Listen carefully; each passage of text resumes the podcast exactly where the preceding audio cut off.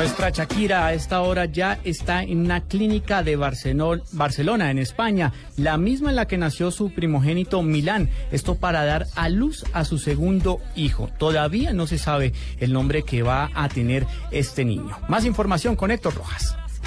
Buenas tardes. La artista barranquillera ya se encuentra en el Hospital Tecnón de la ciudad de Barcelona para dar a luz a su segundo hijo. Según la revista Hola de España, medio de comunicación que confirma la noticia, Shakira ingresó sobre las 6 y 55 hora de Barcelona. William Tonito Mebarak, hermano de la cantante colombiana, se encuentra en el Hospital Tecnón, lugar donde nació el primogénito de Shakira y Piqué.